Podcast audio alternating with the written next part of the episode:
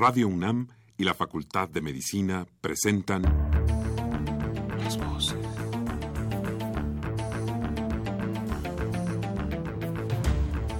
Voces. Las voces. Las voces. Voces. Las voces de la salud.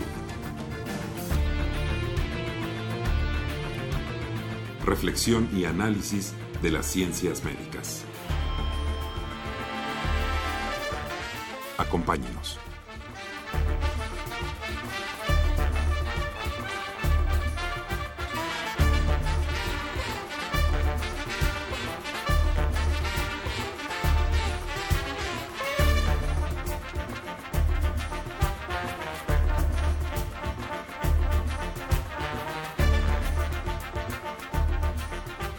Muy buenas tardes, muy buenas tardes tengan todos ustedes. Sean bienvenidos a su programa Voces de la Salud, programa a cargo de la Facultad de Medicina y de Radio UNAM. Soy Alejandro Godoy en el micrófono. El día de hoy para tratar un tema muy interesante ya van a escuchar ustedes. Se trata de cáncer de piel. Vamos a desarrollar todo este tema que yo creo que es muy importante en esta actualidad como están las cosas para nosotros todos los que recibimos eh, el medio ambiente, el sol, etcétera. Para ello, contamos con la grata presencia de la doctora Miriam América Jesús Silva, a quien voy a presentar en unos instantes más. ¿Cómo citar a que se comuniquen a través de los teléfonos 55 36 89 89 con dos líneas, 5 36 89 89 con dos líneas o al 01 800 505 26 88 Lada sin costo. Por favor, llámenos, haga el programa con nosotros, háganos saber sus inquietudes, sus sugerencias, algún eh, programa en especial que quiera que tratemos. Esta es la oportunidad, haga el programa con nosotros. Ahora vamos a escuchar algunas entrevistas realizadas a los estudiantes de la Facultad de Medicina relacionadas con el tema de hoy, cáncer de piel. Adelante, por favor.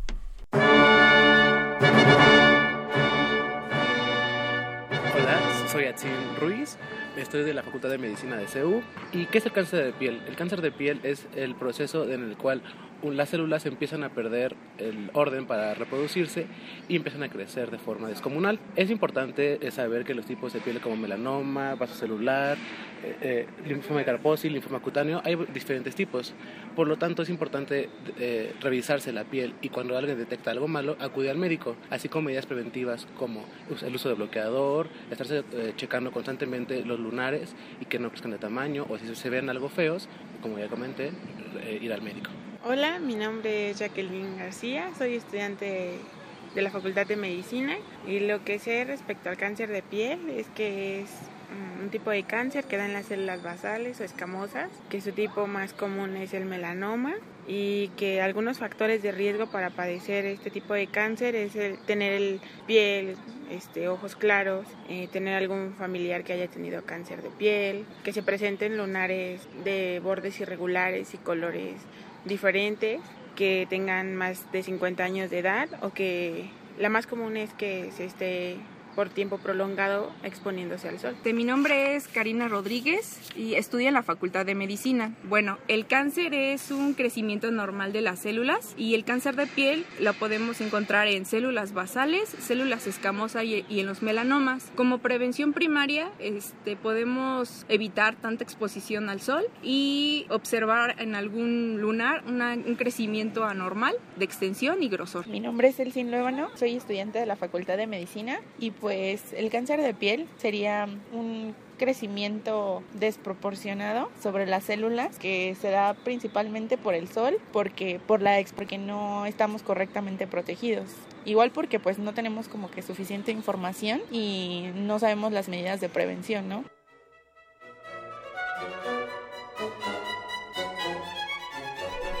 Volvemos con ustedes, son las 12 con 4 minutos en la capital de la República Mexicana. Está usted en sintonía con Radio Universidad Nacional Autónoma de México en su programa Voces de la Salud.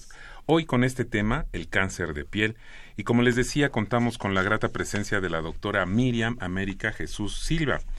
Ella es licenciada médica cirujana por la Facultad de Medicina de la Universidad La Salle, Plantel México, Distrito Federal. Su especialidad está eh, cursada, está hecha en dermatología por el Hospital General Manuel G. González y tiene una maestría en competencias médicas avanzadas con especialidad en patología cutánea avanzada por la Universitat de Barcelona.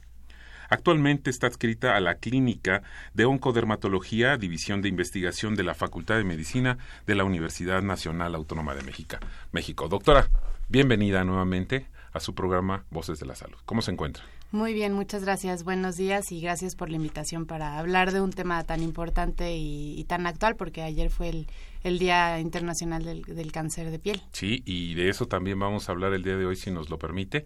Y vamos a insistir con nuestros radioescuchas para que si gusta comunicarse desde ahora y hacernos sus preguntas o comentarios a medida de que vayamos desarrollando el tema, si le parece, les vamos a volver a invitar a que nos llamen al 55 36 89 89 con dos líneas y también alada sin costo 01800 505 2688.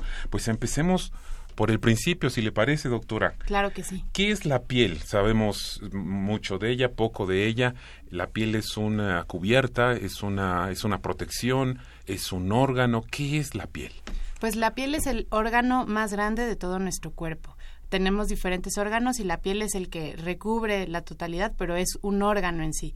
Es la encargada de brindarnos protección contra los agentes externos, la luz, el polvo, etcétera, y, también es la responsable de generar este color que tenemos tan característico, ¿no? Que puede ser desde un tono claro hasta un tono oscuro, dependiendo de nuestra genética y de nuestra raza. Entonces es un órgano vital también para la generación de, de la vitamina D que se genera a través de la respuesta y la interacción del sol con nuestra piel. Entonces, como vemos, es una parte vital y única en nuestro cuerpo, ¿no? Ahora, la piel la cuidamos, la maltratamos, la coloreamos, la, pintamos, eh, muchas cosas eh, se hacen, incluso se tatúa, eh, se hacen muchísimas cosas. ¿Por qué hay que cuidarla desde que somos niños? ¿Por qué hay que cuidar la piel? La piel la tenemos que cuidar desde que somos niños porque es como si fuera un elefante. nuestra piel no olvida. Desde el momento en el que nacemos hasta nuestra edad actual, todo lo que nosotros le hacemos a nuestra piel se va guardando en esta memoria que son las células de la capa basal. Entonces, si nosotros cuando éramos pequeños íbamos a la playa y nos tirábamos, nos ardíamos, nos ampollábamos y ahora tenemos 30, 40 años, todos estos efectos, todos estos daños que le hemos hecho a lo largo del tiempo se van a ir manifestando de diferentes formas. Pueden ser desde manchas, arrugas o incluso en cáncer de piel. Entonces es muy importante que tengamos ese entendimiento de que nuestra piel es algo que nos va a acompañar a lo largo de la vida y que va a ir envejeciendo con nosotros, pero como les digo, no va a olvidar lo que le, lo que le hagamos desde pequeños. Ahora, bien, esto que nos dice es muy interesante. O sea, es como una, guarda una memoria como si fuera, eh, déjame poner un ejemplo, aunque sea burdo y si no me corrige, es como un disco duro que va guardando todo, va almacenando todo lo que nosotros hacemos con ella y cuando surge nuevamente una situación similar o semejante va a ser expuesta y va a recordar esto y se va a manifestar? ¿Es esto lo que estoy entendiendo? Sí, eh, eh, me gusta la analogía que he hecho al, disco duro, a la memoria. Yo a mis pacientes se los trato de explicar, a lo mejor todavía más burdo, como, como si fuera el motor de un coche que va acumulando, en lugar de kilómetros, horas de sol. Entonces, eh, al coche, en teoría, no le podemos borrar la memoria del motor y a nuestra piel tampoco le podemos borrar esa memoria de, de las horas de sol. Y precisamente esta memoria que se va haciendo eh, tiene mucho que ver con las manchas que a las mujeres nos preocupan tanto. Podemos recibir tratamientos para quitarlas, pero si de repente nos olvidamos de poner el protector solar, nos vamos a las pirámides o a Cuernavaca y nos volvemos a exponer, esta piel va a tener esta memoria de yo ya estuve bronceado, yo ya me manché y nos volvemos a manchar y nos volvemos a dañar la piel, ¿no? Entonces sí, es, es una memoria, un disco duro que tenemos ahí en, nuestra piel. Bueno, pues yo quiero reiterar, y yo creo que hoy vamos a tener algunas llamadas de nuestro público, porque seguramente va a haber muchas preguntas relacionadas con este tema tan interesante, y voy a invitar a nuestro público que nos llame al 55 36 89 89 o al 01800 505 2688. ¿Cómo va cambiando nuestra piel con la edad, doctora? Eh, bueno, nosotros siempre hablamos de la piel de los bebés como una piel muy suave, muy tersa, prácticamente sin manchas. A lo largo de los años, nuestra piel va respondiendo a todas estas agresiones del, del medio, del sol, del cuerpo y también las que nosotros vamos haciendo. Si nosotros tallamos nuestra piel, nuestra piel va a responder y se va a proteger. ¿Y cómo se va a proteger? Manchándose y volviéndose más gruesa. Entonces, los codos, las salidas óseas, como pueden ser las rodillas, se pueden ir engrosando si nosotros somos agresivos con ella. Y a lo largo del tiempo, eh, en respuesta a esta memoria celular que tenemos va generando manchas y las manchas son eh, como resultado para la protección contra la radiación ultravioleta. Entonces, mancharnos es la forma en la que nuestro, nuestra piel está tratando de defenderse del sol tan fuerte que tenemos, por ejemplo, en la Ciudad de México. Y va perdiendo también hidratación, va perdiendo también fibras colágenas, que son las que tenemos muy bien cuando somos jóvenes, pero conforme vamos envejeciendo, la pérdida nos da lugar a arrugas, a surcos y a que se vea esta piel menos brillosa, menos lustrosa como la vemos en los jóvenes. Muy bien, ahora vamos entrando al tema cuáles son los principales factores o cuál es el factor de riesgo para desarrollar cáncer de piel. Ya nos dijo que esto es un órgano, que es el órgano más extenso del cuerpo humano. Y como todos los órganos hemos escuchado que hay eh, cáncer de próstata, que hay cáncer de mama, que hay cáncer de hígado, etcétera. Y también hay cáncer de piel, o sea que, que es un órgano que va también, que es factible que desarrolle esta enfermedad. ¿Cuáles serían los factores o el factor de riesgo para desarrollar? ¿Solo la exposición al sol o hay algún otros factores? Factores genéticos, ¿no? Que vienen desde la información que nos han transmitido nuestros padres hasta nuestros factores raciales. El ser una persona con un fototipo más claro, con ojos claros, incluso pelirrojo, esto ya nos habla de una propensión mayor a desarrollar un cáncer de piel. También tiene que ver mucho el número de lunares que tenemos, específicamente para un cáncer de piel del que vamos a hablar más adelante, que es el melanoma, pero si tenemos más de 50 lunares en nuestra piel, ya tenemos un marcador de riesgo para poder desarrollar en algún momento melanoma. Existen eh, otros factores como pueden ser alteraciones en nuestra genética que nos da una mayor predisposición a tener cáncer de piel, como son algunas enfermedades como el geroderma pigmentoso, el síndrome de Gorlin y también en pacientes que cada vez los vemos con más frecuencia, que son los pacientes trasplantados renales o trasplantados de cualquier otro órgano, por su mismo trasplante requieren bajar las defensas para que no lo rechacen. Entonces, esta baja de defensas los hace más em, predispuestos a desarrollar algún cáncer de piel. Pero ya llegando a los factores exógenos tenemos el sol. El sol es el principal factor asociado al desarrollo de cáncer de piel. lo que nosotros llamamos radiación ultravioleta ya está muy bien demostrado que daña el DNA, la información genética que está dentro de las células, dentro de los queratinocitos que son las células de la piel y eh, estas mutaciones se van sumando poco a poco y a lo largo del tiempo si se llega a, un, a una expresión mayor de lo adecuado, pueden desarrollar lesiones precancerosas o ya desarrollar un cáncer de piel como tal. Hace un ratito usted mencionó el fototipo de, piel.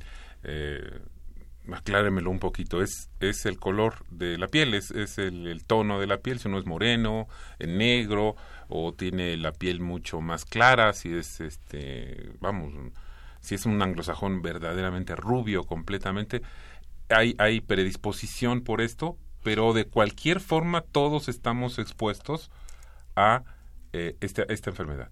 Sí, los fototipos eh, nosotros los definimos en seis tipos principalmente y están dados no solamente por nuestro color de piel y de ojos, también están dados por la respuesta que nosotros tenemos al exponernos al sol.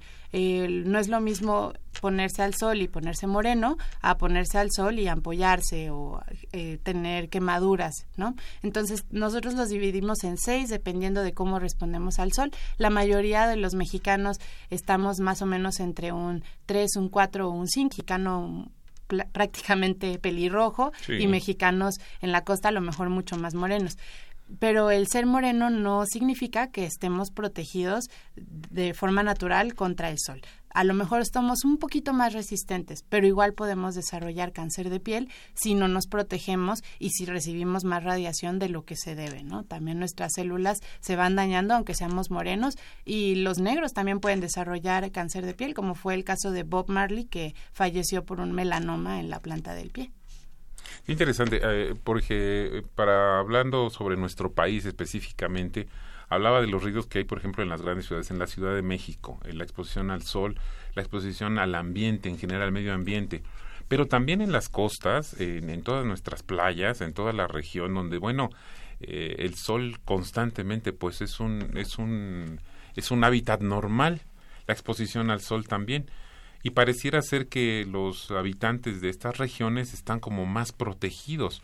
Esto no es del todo cierto. Eh, tiene aquí mucho que ver, además del estar en la playa, la altitud de la ciudad en la que estamos. Recordemos que la Ciudad de México está a un nivel mucho mayor del nivel del mar. Entonces, al estar más cerca del cielo, valga la redundancia, recibimos más sol y recibimos el sol de forma más directa. Y también estamos más rodeados de cemento, que el cemento nos refleja mucho la radiación ultravioleta. Estos edificios que tienen muchos eh, cristales también hacen que se refleje más la radiación ultravioleta. Entonces, pensaríamos que al ir a la playa estamos más expuestos al sol y la realidad es que en la Ciudad de México, por estas características, debemos de protegernos todavía más que eh, cuando vamos a la playa, en la playa porque estamos generalmente más descubiertos. Pero sí, eh, en definitiva, nos tenemos que proteger en la ciudad o en la playa con la frecuencia que ya más adelante les platicaré. Y lo que nos dijo que también es muy interesante, dos mil metros más cerca del cielo que en, que, en, la playa, ¿verdad? Ahora bien, entremos a tema, doctor, y para ello les reitero nuestros teléfonos a nuestros radioescuchas 55 36 89 89 y el 01800 505 26 88. Vámonos a adentrar en qué es el cáncer de piel.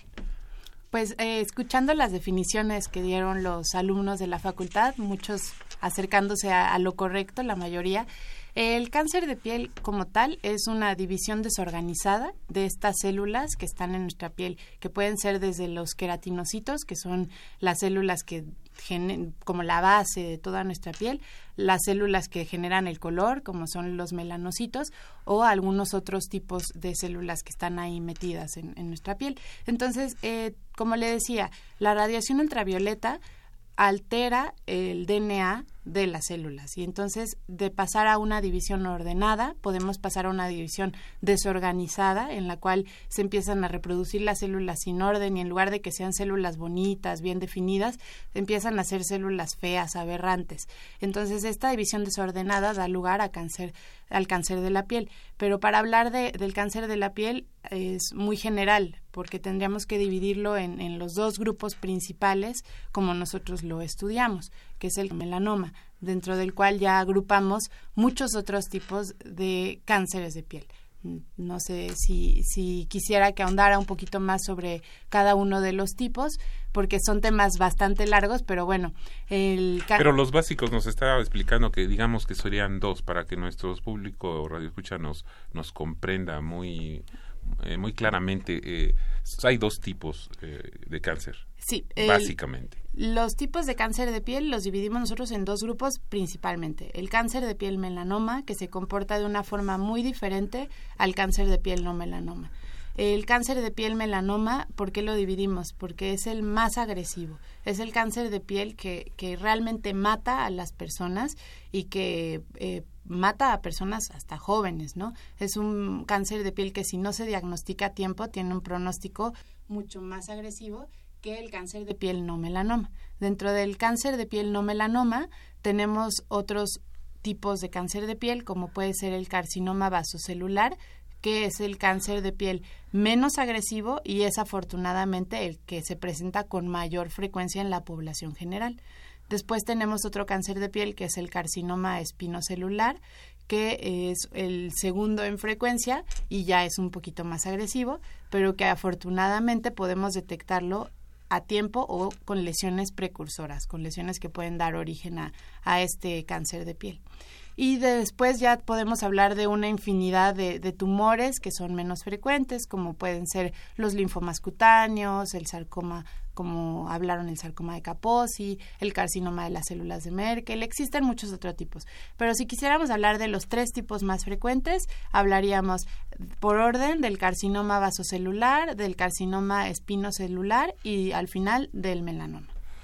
Al principio del programa usted mencionó que recientemente, pues, sin ir más lejos, el día de ayer fue el Día Mundial del Cáncer de Piel. Sabemos que el Día Mundial del Cáncer se, se conmemora, de alguna manera se, se hace referencia a él en febrero. ¿Por qué es importante, por qué existe un Día Mundial del Cáncer de Piel? Eh, bueno, el día de ayer fue el Día del cáncer de piel, pero del de no melanoma, porque el día del melanoma, como bien dijo usted, se festeja, bueno, no se festeja, se conmemora, Sí, se hace en, referencia. se hace referencia a en, eh, en febrero, pero eh, se hace una referencia de este día para que la gente tenga más sensibilización sobre el tema y para que tenga este interés en acudir al médico, en revisarse y porque al ser un tumor frecuente genera muchos gastos en la salud pública y debemos de generar esta cultura de la prevención que no tenemos muchas veces eh, los pacientes, ¿no?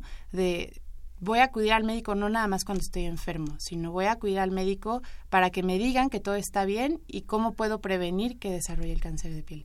Entonces, precisamente este día es para generar conciencia en la prevención y en la detección oportuna. que desgraciadamente eso es lo que ocurre cuando uno se siente mal es cuando pues desgraciadamente al médico cuando tenemos la oportunidad finalmente aunque no nos sintamos mal ir a hacer una visita con el médico para hacer una revisión y prevenir esta enfermedad que finalmente puede ser mortal y que está a nuestro alcance con una pequeña revisión quizás o, una conciencia de estar pendiente de estos datos nos, nos aliviaría en el futuro de una enfermedad este terrible como puede ser este cáncer de piel. Ahora, ¿por qué no nos platica cómo está la situación en nuestro país? Si nos puede dar datos, nos puede configurar en el entorno mundial cómo está el cáncer de piel en relación a otros países. ¿Cómo estamos en México, doctora?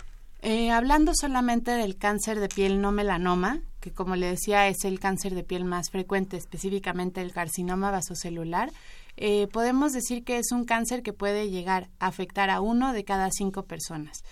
Es una cifra bastante alarmante Muy si alta. consideramos el número de población que tenemos en nuestra ciudad y en nuestro país ¿Estamos hablando del 20%? es una cifra cercana. Pero eh, afortunadamente este tipo de cáncer de piel es totalmente curable si se trata en, en, una, esta- en una etapa inicial. Y generalmente son lesiones que eh, tienen un crecimiento lento, que no dan metástasis, eso que quiere decir que no se van a otros órganos. Es un cáncer que antes los libros definían que se veía en personas mayores, en adultos campesinos que estaban muy expuestos al sol.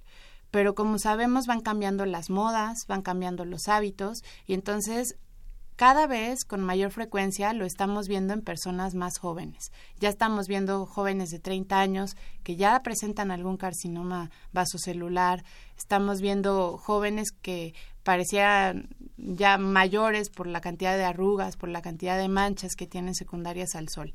Entonces es un cáncer que se empieza a diagnosticar más y por lo mismo la incidencia se reporta ya cada vez con más frecuencia. Eso es únicamente hablando del cáncer de piel eh, vasocelular que entra dentro del grupo de los no melanomas. Si hablamos del cáncer de piel melanoma, este es un poco menos frecuente en nuestro país en comparación a países europeos como puede ser España o incluso en regiones como Oceanía. En Australia tienen ahorita un problema bastante grande de salud pública con el cáncer de piel melanoma, que como les decía es el cáncer más agresivo. Nosotros todavía no tenemos una, una epidemia de melanoma. Puede tener un poco que ver con nuestro fototipo, que somos un poquito más resistentes, pero eh, desgraciadamente cuando diagnosticamos melanomas, ya se diagnostican en estadios avanzados. Entonces, eh, se requiere que el paciente se sensibilice, que la población general se sensibilice a que se tiene que revisar los lunares por lo menos una vez al año y que sobre todo nos revisemos las plantas de los pies y las palmas de los pies, porque el melanoma nos da más en los latinos en estas regiones, no tanto como a los europeos que les dan la espalda o en las piernas. A nosotros nos da con mayor frecuencia en palmas y plantas y es mucho más agresivo este melanoma que los de otras localizaciones. Y, recordemos que todo es piel. Las palmas también son piel. Todo lo que cubre nuestro cuerpo eh, es, es, piel, ¿verdad? Ahora, ¿cuál es la población más afectada y por qué? Nos hablaba de que a veces ahora ya se están encontrando casos en jóvenes que tienen este problema y que antes quizás no se daba, pero realmente cuál sería la población más afectada con este padecimiento? Eh, hablando de cáncer de piel en general, hablaríamos de cualquier persona que ya sea que por su ocupación o por sus hobbies, hábitos, esté expuesto con mucha intensidad al sol. Entonces, eh, la población más afectada ahorita podríamos hablar de adultos mayores, incluso adultos arriba de los 40, 50 años pero también eh, personas como campesinos, policías, eh, obreros que están muy expuestos al sol. Aunque eso no es una regla, o sea, eso es lo que la estadística nos dice, pero realmente nosotros lo podemos encontrar en amas de casa, que a lo mejor dirían, pues yo estoy en mi casa y no, no, me, no me voy y me, expongo al sol con tanta frecuencia. Y eso tiene que ver, como le decía ya desde un inicio, con los hábitos que tenemos desde pequeño del sol yo quiero preguntarle ahora, ¿cuáles son? Estamos hablando, quiero recordarle a nuestro auditorio, con la doctora Miriam América Jesús Silva, con el tema cáncer de piel y nuestros teléfonos 55 36 89 89 y el ADA sin costo 01 800 505 26 88. Me quedo pensando en todo lo que me dice y yo quisiera saber ahora si nos puede hablar cuáles son las causas del carcinoma vasocelular. Digamos, ahora vámonos a este punto. ¿Cómo, cómo estaríamos? ¿Cuáles son las causas de este en específico? Eh, la principal causa es la radiación ultravioleta, la radiación ultravioleta A, que es un tipo de radiación fuerte y que penetra hasta las capas más profundas de la piel. En las capas más profundas de la piel, como si lo viéramos como una pared, en los cimientos de nuestra piel, están las células basales estas células basales van, son las que van a dar origen al resto de los ladrillitos que forman nuestra piel. Entonces, cuando llega la radiación ultravioleta a estas capas más profundas, ellas que son las que están generando, se están dividiendo. Entonces, genera mutaciones en el DNA, en estas células, y se van dividiendo de forma descontrolada y da origen al carcinoma vasocelular, que en su nombre nos indica que es el originado desde las células basales. Entonces, la causa principal del carcinoma vasocelular es la radiación ultravioleta que viene del sol. ¿Y los síntomas? ¿Cuáles serían los síntomas en este eh, carcinoma vasocelular, por favor? Es una lesión que podemos presentar en áreas expuestas al sol o en áreas que a lo mejor no, se exponen tanto como pueden ser tronco, eh, espalda, que va creciendo lentamente, no se quita a pesar de que le ponga uno cremas y que en ocasiones puede presentar un sangrado fácil. Y un sangrado que hace una costrita, se cae la costrita y luego vuelve a sangrar y no se cura. Los pacientes siempre llegan y nos dicen, me salió un granito, me sangró y no se me quita ese granito. Esos datos ya son datos de alarma para que acudamos con un especialista, con un dermatólogo, a que nos revise con, con una lupa esta lesión para descartar un cáncer vasocelular. Doctora Miriam América Jesús Silva, ¿cómo se hace el diagnóstico? Ya nos dijo eh, que hay síntomas de alarma, esto que nos acaba de decir, de este pequeño grano que se que se cicatriza y se vuelve y vuelve a salir y, no se termina y no se pero qué qué otros cómo se cómo se hace el diagnóstico para este tipo de cáncer Mm, el diagnóstico lo podemos realizar desde la clínica. ¿A qué me refiero con la clínica? Con las lesiones que nosotros vemos como médicos. Eh, revisamos al paciente, lo desvestimos y tenemos lupas especiales que se llaman dermatoscopios. Con estas lupas nosotros podemos amplificar las lesiones en ese momento y verlas eh, de un mucho mayor tamaño. Entonces podemos ver las características que ya conocemos nosotros muy bien que nos orientan hacia el diagnóstico. Una vez que se ha hecho la sospecha diagnóstica, lo debemos de confirmar con una biopsia. Una biopsia es tomar un pedacito de piel y mandarla a estudiar con el patólogo. Y él es el que nos va a realizar la confirmación de, el de la sospecha diagnóstica que nosotros teníamos desde un inicio. Aunque ahora en la universidad contamos con otra tecnología que es única en nuestro país, que es el microscopio con focal de reflectancia, que nos permite hacer una biopsia en vivo, es decir, no tenemos que quitar el pedacito de piel para poder hacer el diagnóstico ya a nivel celular, como si lo estuviera viendo el patólogo con su microscopio, de estas lesiones es un microscopio que solo contamos con él en, la clínica de oncodermatología. Pero si el paciente se diagnostica con este microscopio de que tiene cáncer de piel, pues se tiene que, tratar con, cirugía, ¿no? Para hablarnos de estos estudios y quizás, si es, que existe otro más, vamos a hacer una pequeña pausa para continuar con este tema. Les reitero, nuestros teléfonos son 55 36 89 89 y el 01800 505 26 88. Volvemos en un momento.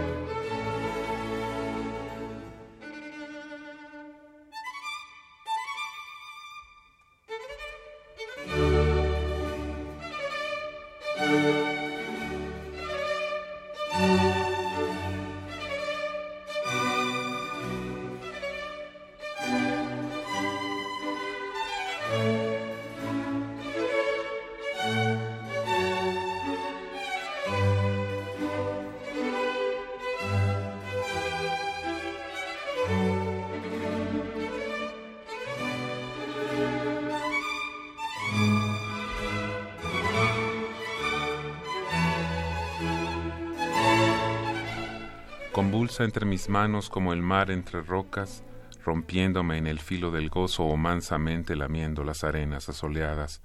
Bajo tu tacto tiemblo como un arco en tensión, palpitante de agujas y de agudos silbidos inminentes. Mi sangre se enardece igual que una jauría, olfateando la presa y el abrazo. Pero sobre tu piel, mi corazón se rinde en palomas devotas y sumisas. Este es un fragmento del poema de Rosario Castellanos en El filo del gozo. A la piel se le han hecho poemas, como decíamos al principio, se le han hecho versos, se le han hecho escritos, se le han hecho estudios, se le tatúa, se le cubre, se le cuida mucho, hay muchos este, productos y todo eso puede afectar o puede ayudar. De eso vamos a hablar en más adelante, pero sí quisiera yo continuar con la pregunta que se quedó pendiente, eh, doctora. El tipo de estudios que hay que hacer para analizar, para descubrir, para hacer el diagnóstico sobre este tipo de cáncer. ¿Nos podría ahondar o, cubrimos eso con la respuesta anterior? No, bueno, puedo tocarlo un poquito más. Adelante. Eh, como le había explicado en la pregunta anterior, el primer estudio que nosotros hacemos es la exploración física con una lupa especial en la cual vamos a revisar el lunar y vamos a diagnosticarlo por clínica, solamente por la apariencia, como sospechoso o no sospechoso. Posteriormente, al quitar el lunar ya con una biopsia o con una cirugía, se hace el estudio histopatológico que nos permite ver las características de las células, si son buenas, si son malas, y también dentro de cada tipo de cáncer existen subtipos. Ya eso es meternos demasiado en materia, pero dentro de cada tipo de cáncer hay unos que son de mejor pronóstico o más agresivos que otros. Y eso nos lo da la patología. Eso nos lo dicta el patólogo que ve las biopsias. Y eh, finalmente, para tocar el punto del microscopio confocal, este es un estudio no invasivo. ¿A qué me refiero con no invasivo? Con que no tenemos que hacer una biopsia para diagnosticarlo. Únicamente ponemos el microscopio en la piel y nosotros en el momento podemos hacer este diagnóstico viendo las características de las células. Si son buenas, si son malas y podemos hacer un diagnóstico bastante semejante al que hace el patólogo Sin embargo, no suple el diagnóstico que, que nos tiene que hacer el patólogo. Les reiteramos nuestras vías telefónicas para que se comunique con nosotros. Son el 55 36 89 89 y el ADA sin costo 01 800 505 26 88. Doctora Miriam América Jesús Silva, ¿existe un tratamiento? ¿Cuál es el tratamiento para este tipo de cáncer? Existen varios tratamientos, afortunadamente. El principal que el se hace con la mayoría de los pacientes es la extirpación de la lesión. Generalmente se le trata de dar un margen de seguridad porque aunque suena muy ordenado esto de que se hace una bolita, pues las células no son tan ordenadas y de repente por algún lado puede escaparse alguna celulita. Se propagan. Exactamente, se puede propagar alguno. Entonces ya se han hecho muchos estudios ordenados y se ha determinado que lo, lo más adecuado es dar un margen de seguridad para quitar la lesión y que de esta forma el patólogo al estudiarlo nos pueda confirmar que los márgenes eh, están libres de lesión, tanto el margen lateral como el lecho de la biopsia. Eh, esa es una de las formas en las que se puede tratar. Existen otros tratamientos como pueden ser las quimioterapias tópicas, algunos medicamentos que lo que hacen es destruir estas células que están mal y es un tratamiento más largo porque obviamente el tratamiento quirúrgico pues es quitarlo, poner puntos, mandarlo a estudiar y quitarlo, ¿no? El tratamiento tópico lleva varias semanas, se requiere un seguimiento, una supervisión por parte del médico, pero es una opción, por ejemplo, en, en pacientes que no quieren una cirugía o que por sus características no pueden realizarse una cirugía y algunos otros tratamientos como pueden ser la radioterapia eh, o también tratamientos como eh, inmunoterapia en pacientes que tienen carcinomas más avanzados. Entonces sí tenemos un gran arsenal para tratar este tipo de tumores. Les reiteramos nuestros teléfonos. Yo insisto mucho porque creo que es un tema muy importante, muy interesante. Si usted no ha tomado nota de los teléfonos, son el 55 36 89 89 y el LADA sin costo 01800 505 26 88. Doctora, yo le voy a preguntar ahora sobre el otro cáncer, sobre el otro tipo de cáncer. Eh, justamente lo mismo, los síntomas, cómo se hace el diagnóstico y si existe algún tratamiento. Y me refiero a cuáles son las causas del cáncer epidermoide. El, exacto, el carcinoma epidermoide o también nosotros como lo conocemos el carcinoma escamoso es el segundo tipo en cuanto a agresión, ¿no? Yo hago una explicación muy burda y que desgraciadamente la entendemos muy bien los que vivimos en México. Es mejor así, a veces es más claro entenderle de esa manera. Eh, les digo a mis pacientes que es como si tuviéramos tres tipos de ladrones. El carcinoma vasocelular, que es el que previamente hablamos, es el ladrón que vas en el metro o en el camión y te saca tu cartera y pues tú no te enteraste, pero te hizo daño, ¿no? O sea, sí hace daño, pero a ti como físicamente no te está haciendo un daño. El carcinoma epidermoide o escamoso es el asalto a mano armada, ¿no? Que ya es un poquito más agresivo, te genera estrés. Y el melanoma es como el secuestro con el mocha orejas, o sea, ya es un grado mucho más agresivo. Entonces son tres grados diferentes de cáncer.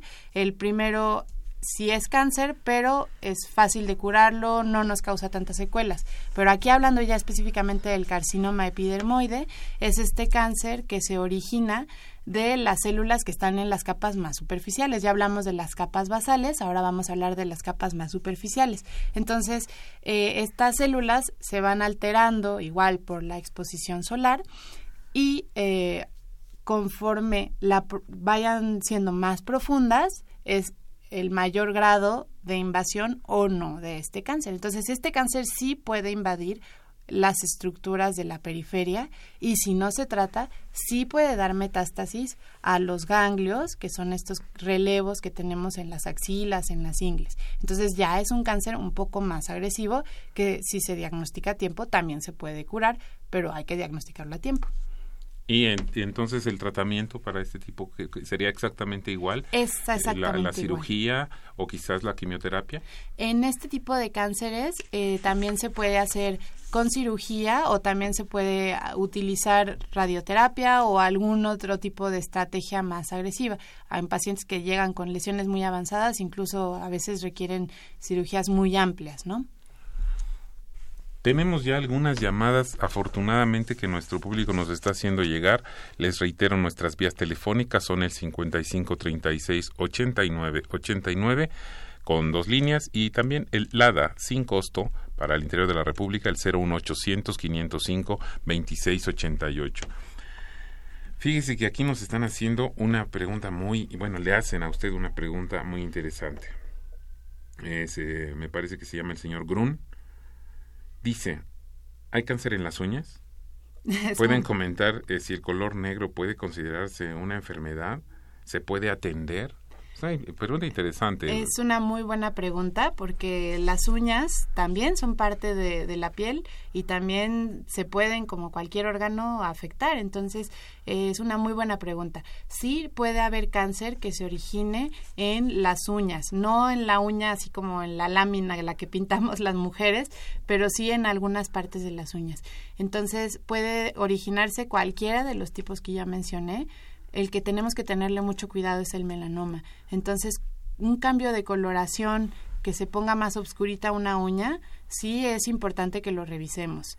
Una uña negra es un dato de alarma bastante importante para acudir con un dermatólogo. Y les insisto en un dermatólogo porque somos nosotros los especialistas en la piel y los especialistas en diagnosticar este tipo de problemas. Entonces, si tenemos una uña del pie o de la mano que siempre ha tenido una rayita negra y de repente esta rayita se empieza a poner más oscura, hay que ir al médico, hay que ir al dermatólogo a que nos revise con esta lupa y si es necesario, pues se tendrá que hacer una biopsia.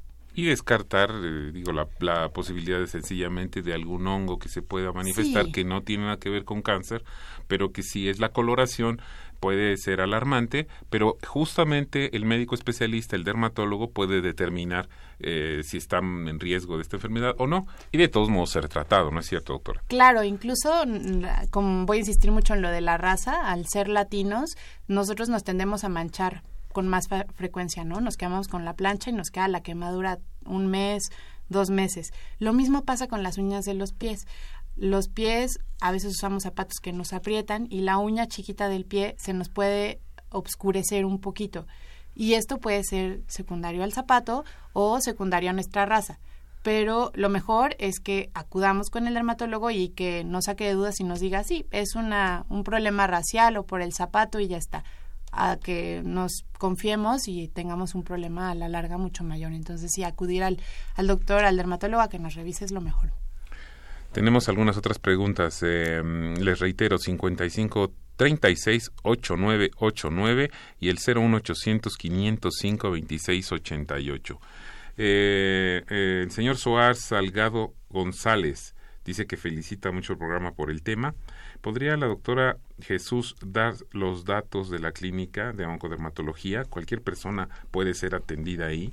¿Hay algún requisito o teléfonos que quiera mencionar?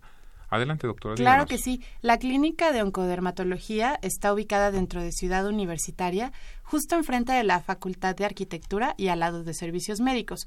Eh, si ustedes ponen en su buscador, no daré nombres en Internet, pueden encontrar sin problema la dirección. Es una clínica abierta al público en general, no es solo para comunidad universitaria, pero lo que sí es importante es que solamente vemos problemas de cáncer de piel lunares y, bueno, diagnóstico oportuno del mismo. Entonces, eh, si el paciente tiene alguna duda, puede llamar a los teléfonos que les daremos. Sí, aquí tenemos el teléfono que nos está proporcionando, es el 56220067, ¿es correcto, doctora? Sí, ese es el teléfono. Voy a repetir el 56220067, es el número de la clínica, para que usted, si tiene alguna duda, pues pueda llamar eh, con las recomendaciones que ya hace la doctora en el trato específico de esta, estos padecimientos, ¿cierto? Sí, el paciente puede, incluso si, bueno, el paciente a lo mejor no sabe si tiene cáncer de piel o no, pero puede pedir una consulta de valoración.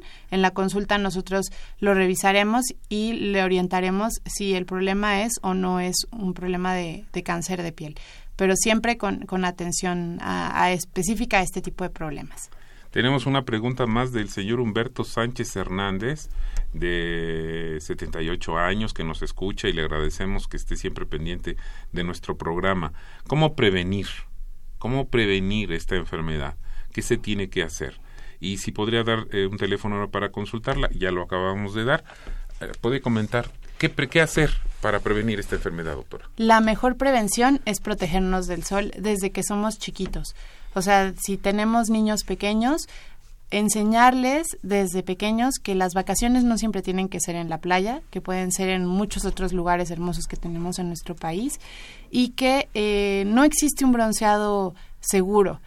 El broncearnos ya nos está hablando de un daño del sol a nuestra piel. Entonces, protegernos desde pequeños, la protección más económica es con la ropa, con una ropa que nosotros pongamos contra la luz y que veamos que no permite que se atraviese. Entonces, ropas de tejidos gruesos, obscuras, son los mejores métodos de protección. Y bueno, ya tenemos muchos protectores solares, filtros solares, que nos pueden ayudar a disminuir la intensidad con la que el sol llega a, las células o incluso a funcionar como un espejo para repeler la radiación solar.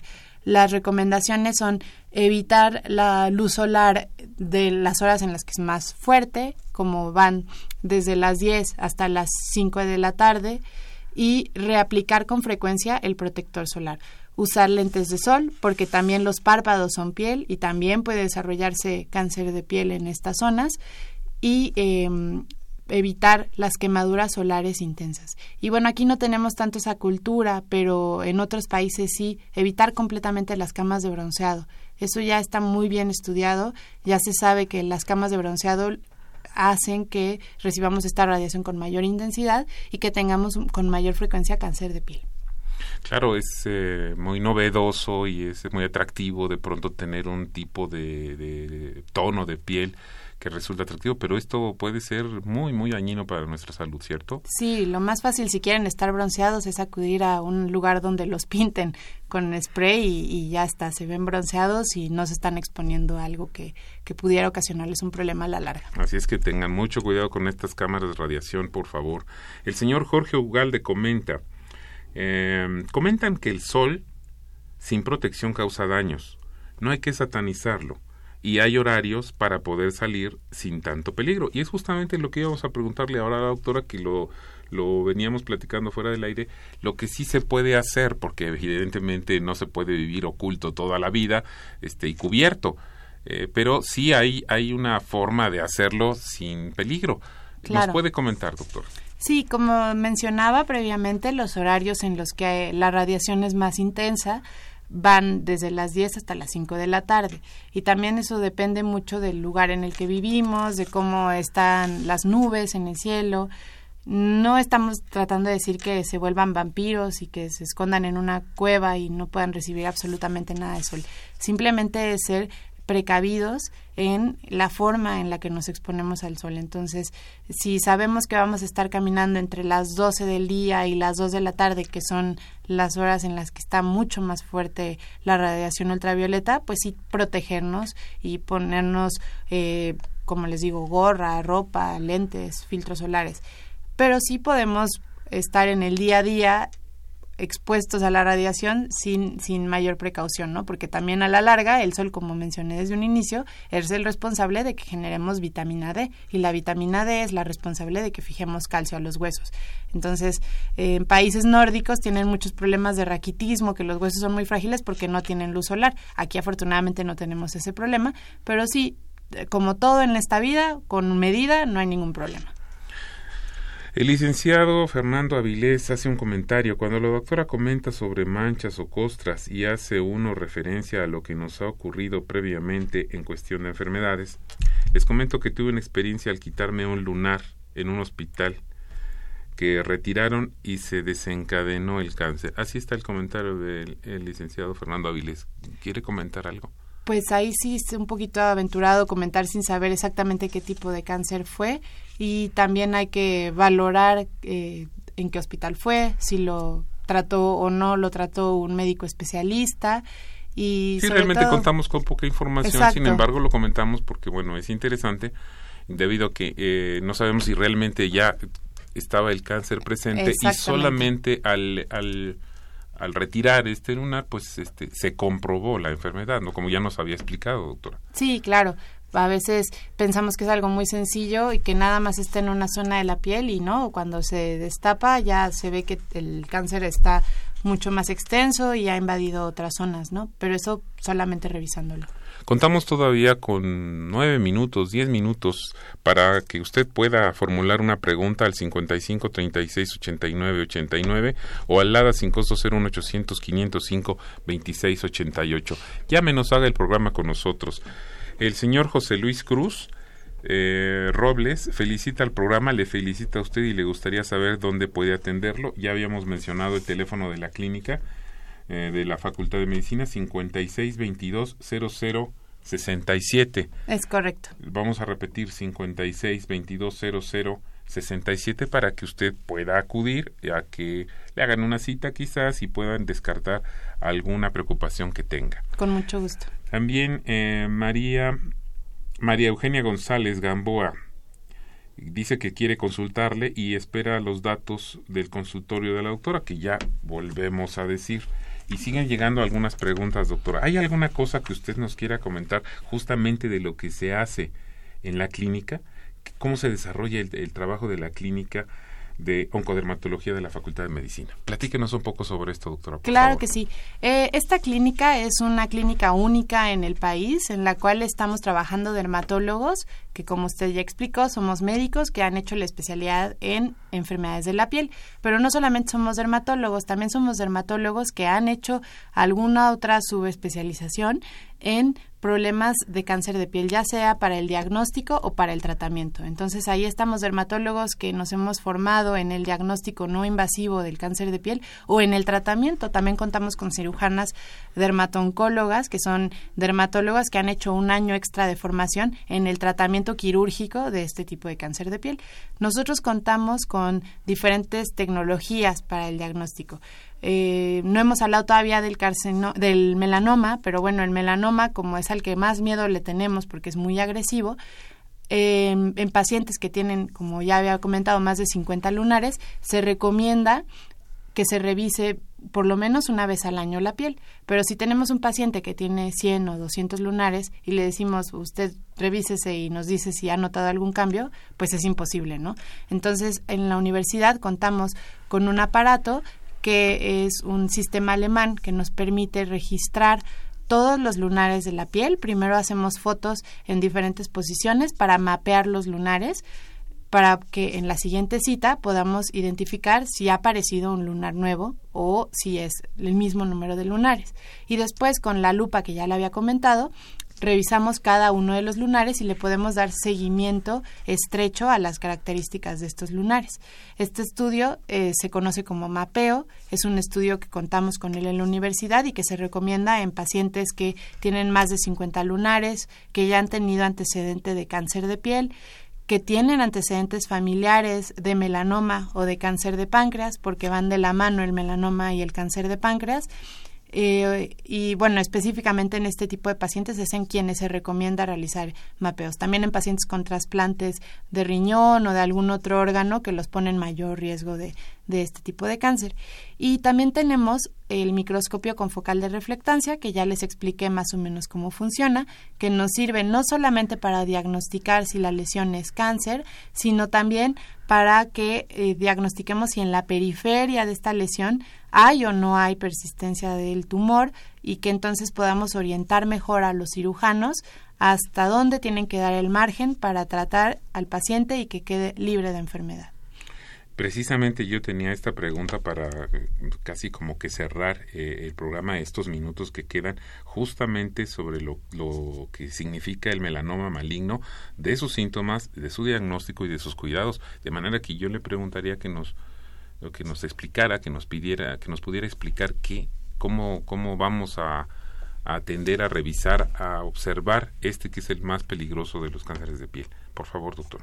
El melanoma el, cáncer de piel que se origina de las células que dan color en nuestra piel, que se llaman melanocitos. Entonces, el melanoma es un cáncer muy agresivo que se puede extender a cualquier órgano si no se cura y se trata a tiempo. Lo podemos identificar como una mancha que sea una mancha irregular, un lunar irregular, que tenga más de un color, que tenga bordes asimétricos, que mida más de 6 milímetros y como no vamos a andar con una regla midiendo los 6 milímetros, eh, les digo yo a mis pacientes que es del tamaño mayor de la goma de un lápiz.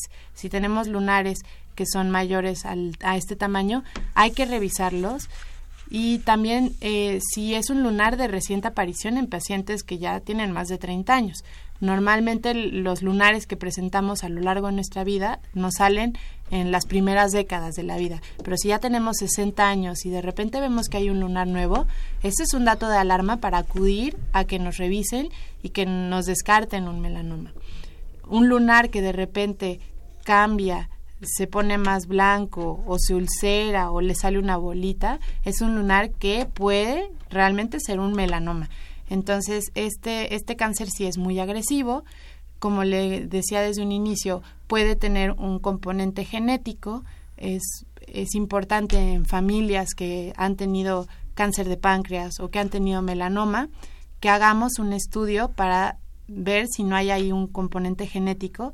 Y es en la universidad de los pocos sitios a nivel nacional donde podemos hacer este estudio. Estamos en conjunto con eh, la facultad de no me acuerdo bien cómo se llama, pero bueno, con una doctora que trabaja en Juriquilla, en el campus de Juriquilla, eh, haciendo estudios genéticos para identificar eh, pacientes que son familias grandes que tienen melanoma, si tienen este gen mutado y si pueden heredárselo a sus hijos. Pero repito, esto es solamente en pacientes que han tenido más de dos melanomas o que tienen familiares de primer grado como pueden ser padres o tíos o hermanos con melanoma.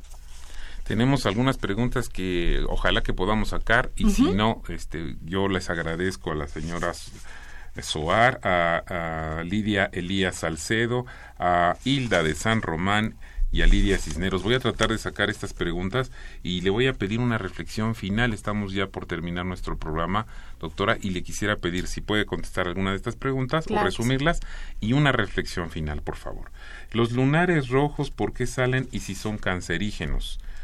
Eh, una dermatitis que no se quita, alguna recomendación. Preguntan si la medicina tradicional puede ser utilizada para resolver cáncer de piel hablan de medicina tradicional. Si tiene una mancha debajo de la mejilla y muchas manchas en la mano, pregunta qué tan peligroso puede ser.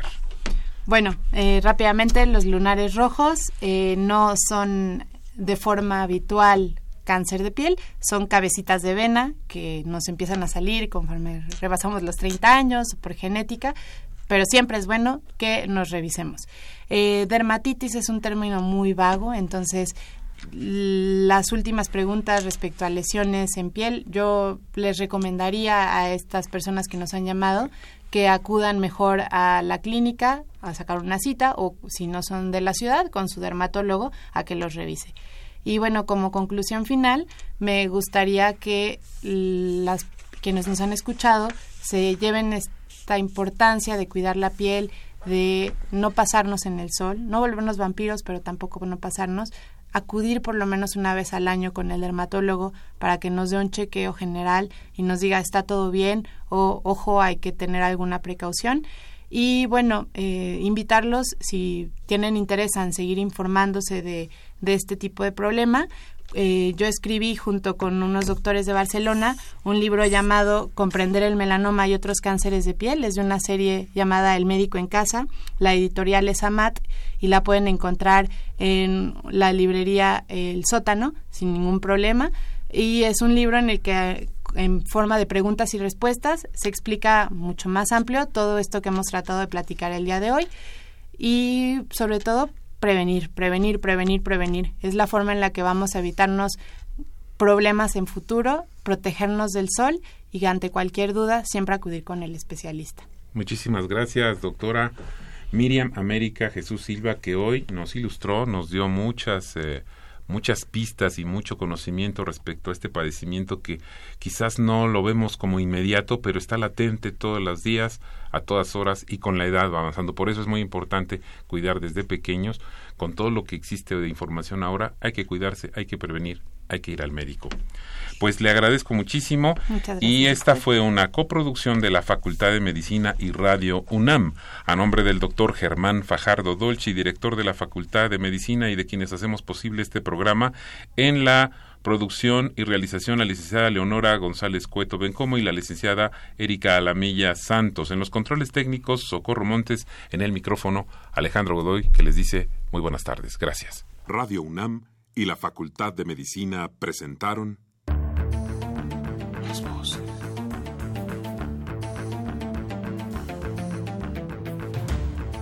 Voces. Las voces.